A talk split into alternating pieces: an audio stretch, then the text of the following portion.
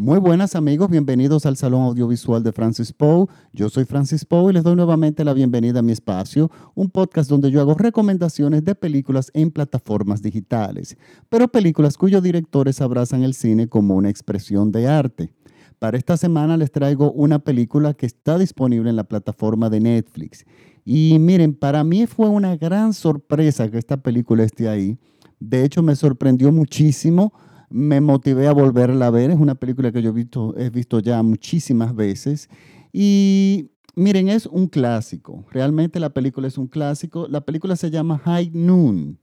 En español se llamó A la hora señalada. Es una película dirigida por Fred Zimmerman, un director que ya hemos eh, recomendado. Eh, bueno, yo hice un podcast de una película anterior de él, anterior de él que estaba en las plataformas digitales eh, que se llamaba Un hombre para A Man for All Seasons, aquella magnífica película eh, protagonizada entre otras personas por Orson Welles. Y eh, en ese momento yo hice esa, esa recomendación porque esa película es, es, difícil de ver y estaba en muy buenas condiciones la copia. Y resulta que ahora del mismo director tenemos High Noon, que a la hora señalada es una película de 1952, estuvo nominada para muchísimos Oscars, pero ganó como mejor edición, como mejor música, Gary Cooper, su protagonista, eh, ganó el Oscar como mejor actor y estuvo nominada a mejor canción también, eh, y ganó de hecho. Es una película que está protagonizada por Gary Cooper y Grace Kelly, Thomas Mitchell, Lloyd Bridges y Katy Jurado, entre otros actores. Katy Jurado, una actriz mexicana, ganó el Oscar, el Globo de Oro como mejor actriz secundaria. Algo insólito para la época porque es una actriz mexicana, no de descendencia, ella es mexicana. Y una actriz que siempre nos gustó muchísimo y siempre tuvo muchísima presencia en el cine eh, norteamericano, pero también sobre todo en el cine mexicano. Y bueno, es el primer globo de oro que se llevaba a México. O sea, en una época en que los, eh, era muy difícil que se ganara algún tipo de premio personas de otras etnias que no fueran norteamericanos. Eh, pero bueno, para que ustedes vean, eh, esta película fue la que le entregó, o sea, la llevó a ganarse ese Oscar y ella tiene un papel secundario, pero muy importante en la película. Entonces, ¿por qué yo voy a recomendar una película del año 1952? Y es un western, estamos hablando de una película de vaqueros.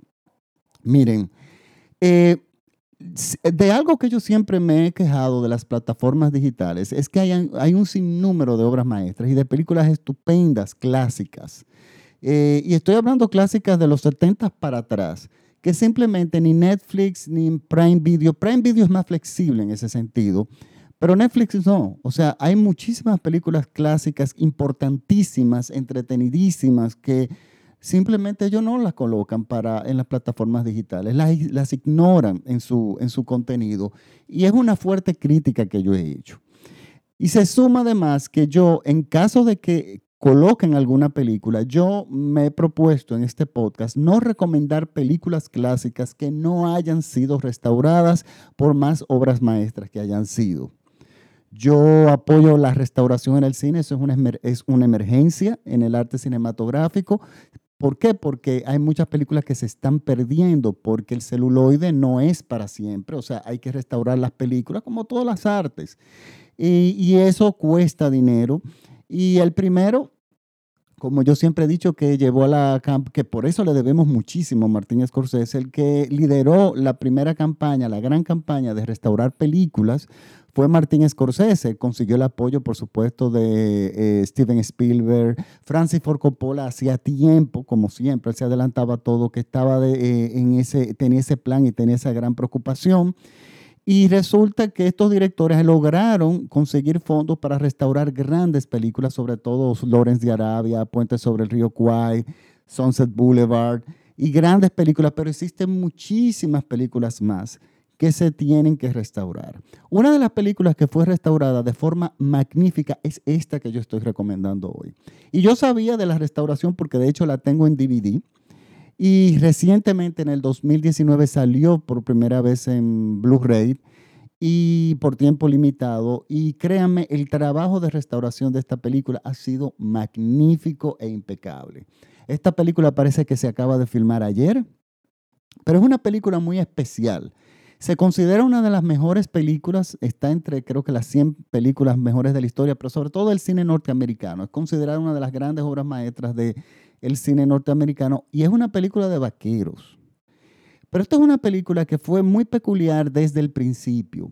Es una película de Hollywood que fue hecha con un bajo presupuesto. El presupuesto de esta película en aquella época fue 700 mil dólares, que aún para ese entonces, en el año 52, eso era poco dinero para una producción, sobre todo en Hollywood.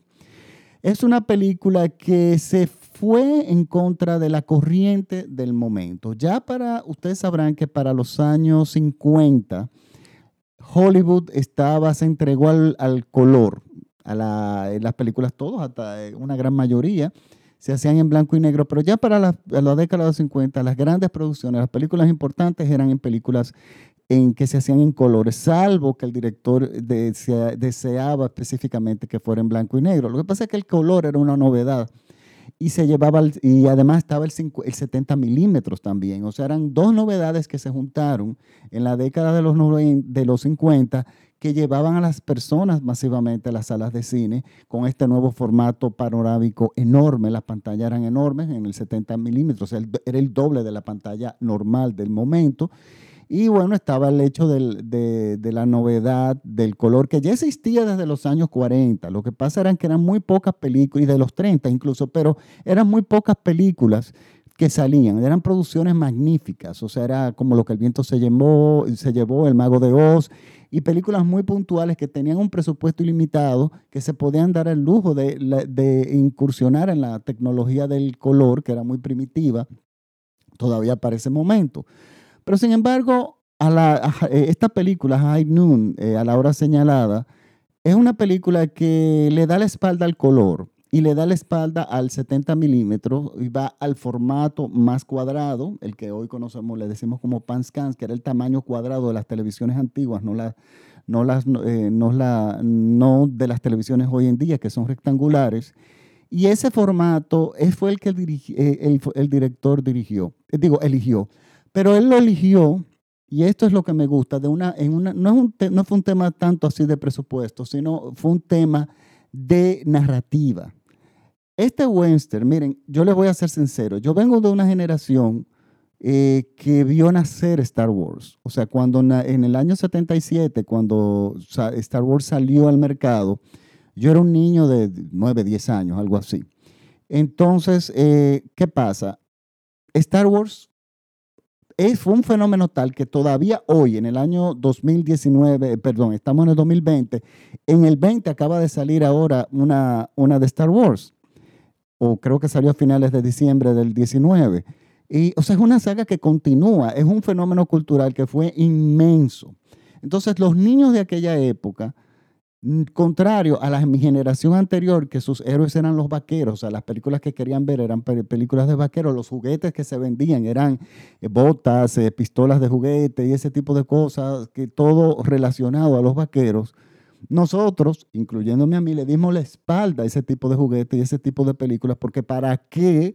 Uno quiere eh, tener un héroe en caballo y andando a pie con una pistola de, balas, cuando tú pudieras estar, ser un Jedi con pues, espadas láser, pistolas láser y con una nave espacial que te lleve a todos lados. De forma increíble, acompañado de la música de John Williams. Era imposible que mi generación mirara hacia atrás, hacia, hacia el género de, de de las películas de vaquero. Pero ¿qué pasa?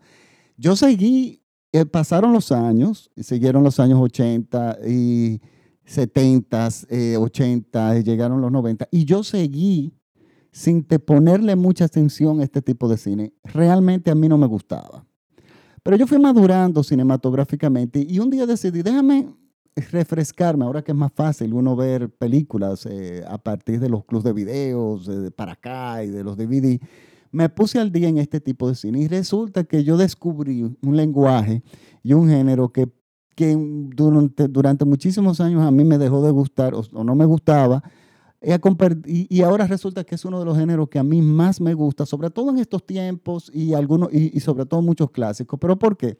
Porque es un género que le da mucha, eh, mucho espacio al director de contar historias originales aún que tiene un esquema muy específico. las películas western siempre he dicho que tienen un, esquema, eh, una fórmula de la cual es muy difícil se desliguen.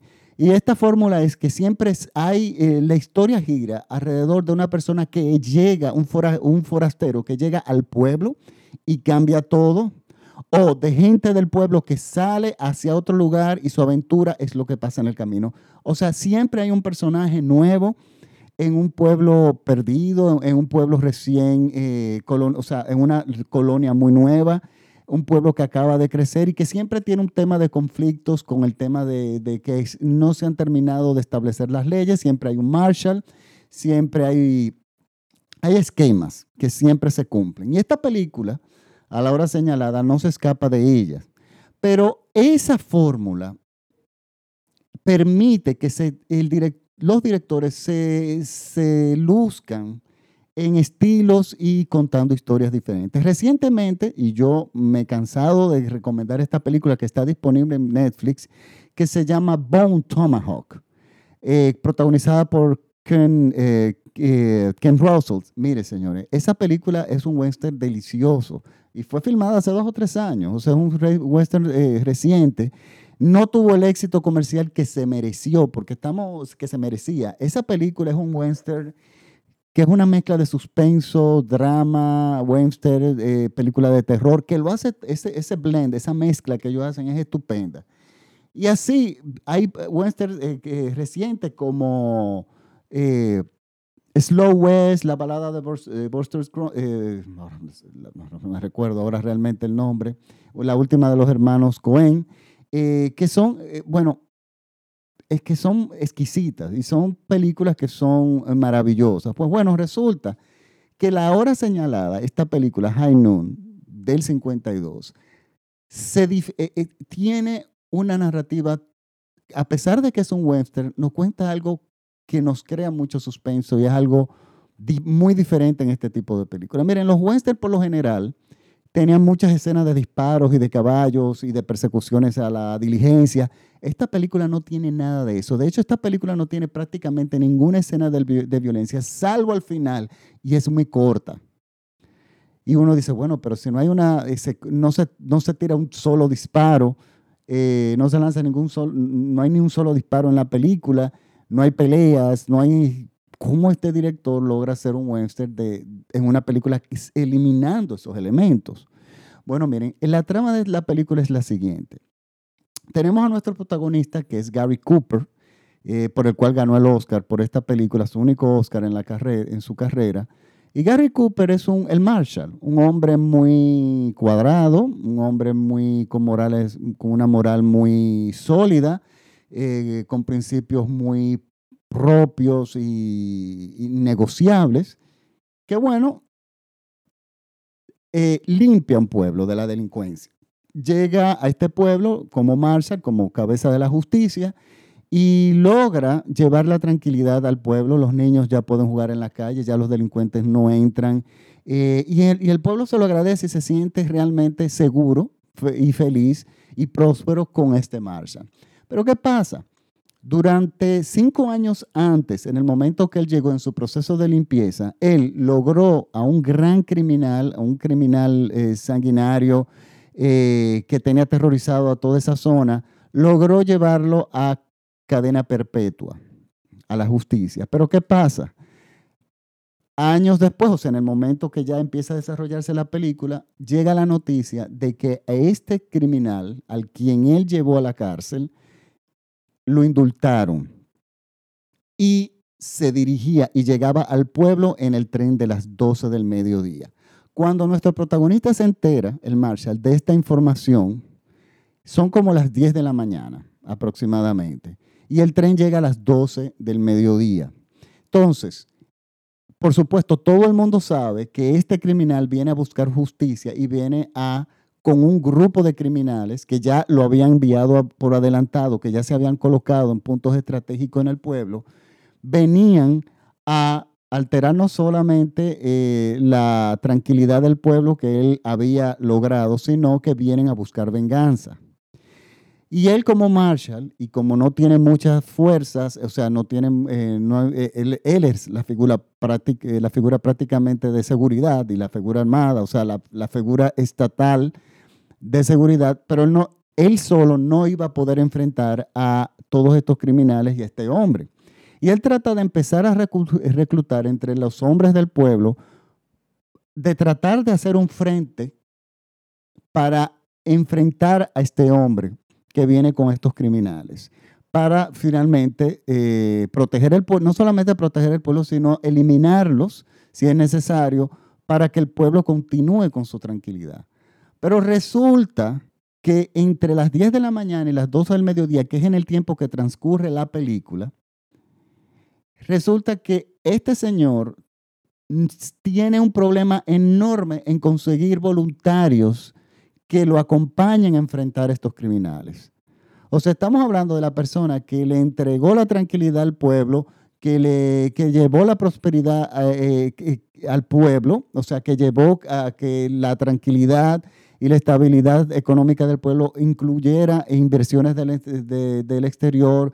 El pueblo estaba creciendo y el, estaba, el pueblo estaba, eh, estaba siendo próspero gracias a él. Y él no encontró una sola persona que le diera apoyo para enfrentar a estos criminales. Y la angustia que se va creando a través del reloj, porque el tiempo es un elemento especial en esta película, de que tiene dos horas para conseguir, y eh, eh, eh, conseguir un grupo de, personas, de hombres, que puedan hacer, organizarse y enfrentar a estos criminales, porque él sabe que solo no lo iba a poder hacer o no iba a salir vivo de eso, resulta que todo el mundo empieza a darle la espalda. Y por supuesto yo no le voy a contar más de ahí en cómo va continuando la película. Lo que pasa es que a medida se va apretando el tiempo, la edición de la película es tan buena que nos va y, va incluyendo eh, complicaciones que uno dice, Dios mío, ¿y en qué va a acabar esto? La película, señores, es una de las grandes películas de los, eh, del cine norteamericano. Miren, esto es un verdadero ejemplo de restauración. La estoy recomendando por eso, porque la volví a ver, eh, yo la tengo en DVD, pero yo la quería ver en Netflix, y exactamente, porque a veces no son las mismas versiones, pero la versión que está en Netflix es la última versión restaurada. Señor, esa película parece que la filmaron ayer. Es una película exquisita en cuanto a su fotografía, que también tiene un tipo de fotografía diferente las películas de westerns, de, películas de vaqueros de aquella época, eh, el blanco y negro fotografía muy bien las nubes, o sea, el contraste de las nubes. Y los directores de fotografía siempre buscaban nubes que contrastaran a los protagonistas y a, y a las praderas. Y también tenían planos de praderas bellísimas. Entre, pero esta película renuncia a todo eso. Esta película tiene una fotografía árida en el sentido de que para que nosotros nos concentremos en la situación particular del protagonista. Miren, Gary Cooper está muy bien. Él es un, actor que no era un actor, realmente fue una persona que, como yo siempre he dicho, el cine busca el personaje. Sus calificaciones como actor pueden servir definitivamente, pero no son indispensables para que un director encuentre su protagonista, eh, eh, el protagonista perfecto para su película, porque el cine funciona de otra forma. El cine no funciona con tu preparación, tanto con, por tu preparación de teatro, sino es un tema de química y fotografía. Y lo que tú eres, Gary Cooper es un hombre de Montana, es un hombre de campo eh, que perfectamente encajaba en este tipo de papeles. Y básicamente fueron los papeles que él hizo prácticamente durante toda su vida y está perfecto en este papel. Tenemos a Grace Kelly en su segunda película. A partir de esta película, Grace Kelly se convirtió en una estrella. Tenemos a Katy Jurado, que está estupenda. Yo diría que es la segunda protagonista de la película. Ella eh, tiene un papel muy importante.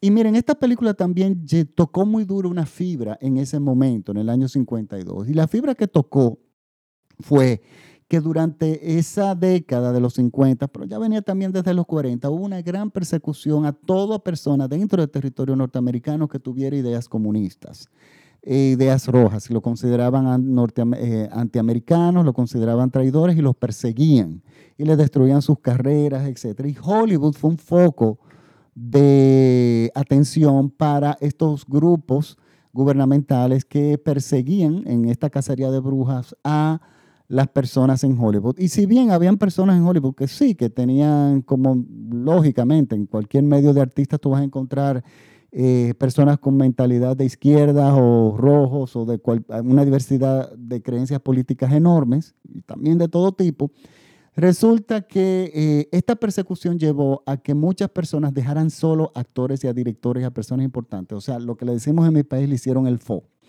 Eso significa que todo el mundo los abandonó con miedo a que se tuvieran represalias ante ellos y a sus carreras por las creencias, eh, eh, creencias políticas de determinado miembro, de determinado actor o determinada persona de la industria.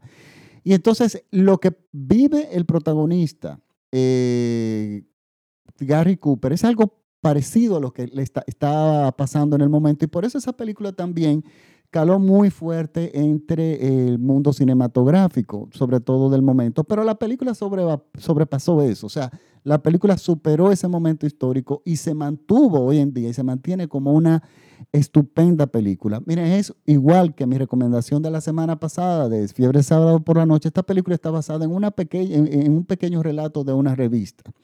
El guionista hizo un estupendo trabajo. Tenemos un. Y otra cosa, esta película es la, música, es muy importante en el sentido de que las películas westerns del momento empezaban con una gran fanfarria, como heroica. Esta película empieza con una canción folclórica que se convirtió muy popular, la grabó todo el mundo en su momento, incluyendo Connie Francis. Y esta canción incluso ganó el Oscar y fue un hit en la radio, pero es una canción que es una balada, eh, una balada folk, music, como podríamos decir, que es con la que se abren los créditos. Y esta película, este tema, inmediatamente nos da un tono, psicológicamente nos lleva a un estado de que tenemos que esperar algo diferente en esta película. Y efectivamente, en esta película hasta el final no vemos ningún disparo, ni ningún duelo, ni nada. Pero señores, es realmente, si usted quiere, eh, está apreciando el cine como arte, esta película es indispensable. Y esta película está en Netflix, eso es una rareza, y está magníficamente restaurada, como ya les había dicho. Bueno, esta es mi recomendación de la semana. Les pido disculpa de que hoy es lunes, debí haberlo subido el viernes, pero hay dos, tres combinaciones. Acabamos de salir de Navidad y mis horarios todavía están un poco alterados estoy de vacaciones, realmente ando un poco de vago porque, bueno, tengo que también tomar algo de sol. Por otro lado, me accidenté. me accidenté, esto ha sido muy cómodo, muy cómico. Me accidenté corriendo en un día muy bonito. Y entonces ahora es que realmente puedo utilizar como bien los dos brazos para yo poder eh, utilizar los teclados, los micrófonos, etcétera, y todo lo que necesito para hacer el podcast. Yo les recuerdo que este podcast es escuchado por todo México vía radiola.com.mx. Este, me recuerden que me pueden seguir en Facebook, en el Salón Audiovisual de Francis Poe, al igual que en Instagram y en Twitter como arroba Francis Poe. Yo voy a colocar el enlace de esta película en mi página de Facebook, el trailer también se llama High Noon, en español a la hora señalada, pero tienen que buscarla como High Noon y si no la encuentran como High Noon, busquen a Gary Cooper como actor o a Grace Kelly que le va a salir de ahí. Es una película que les recomiendo que vean, es todo cinéfilo debe tener esta película en su repertorio. Y nada, muchísimas gracias por la sintonía. Este, nos vemos la próxima semana y ya yo a partir de la próxima semana ya voy a tener mi ritmo normal de, de podcast. Bueno, me despido y muchísimas gracias por la sintonía. Chao.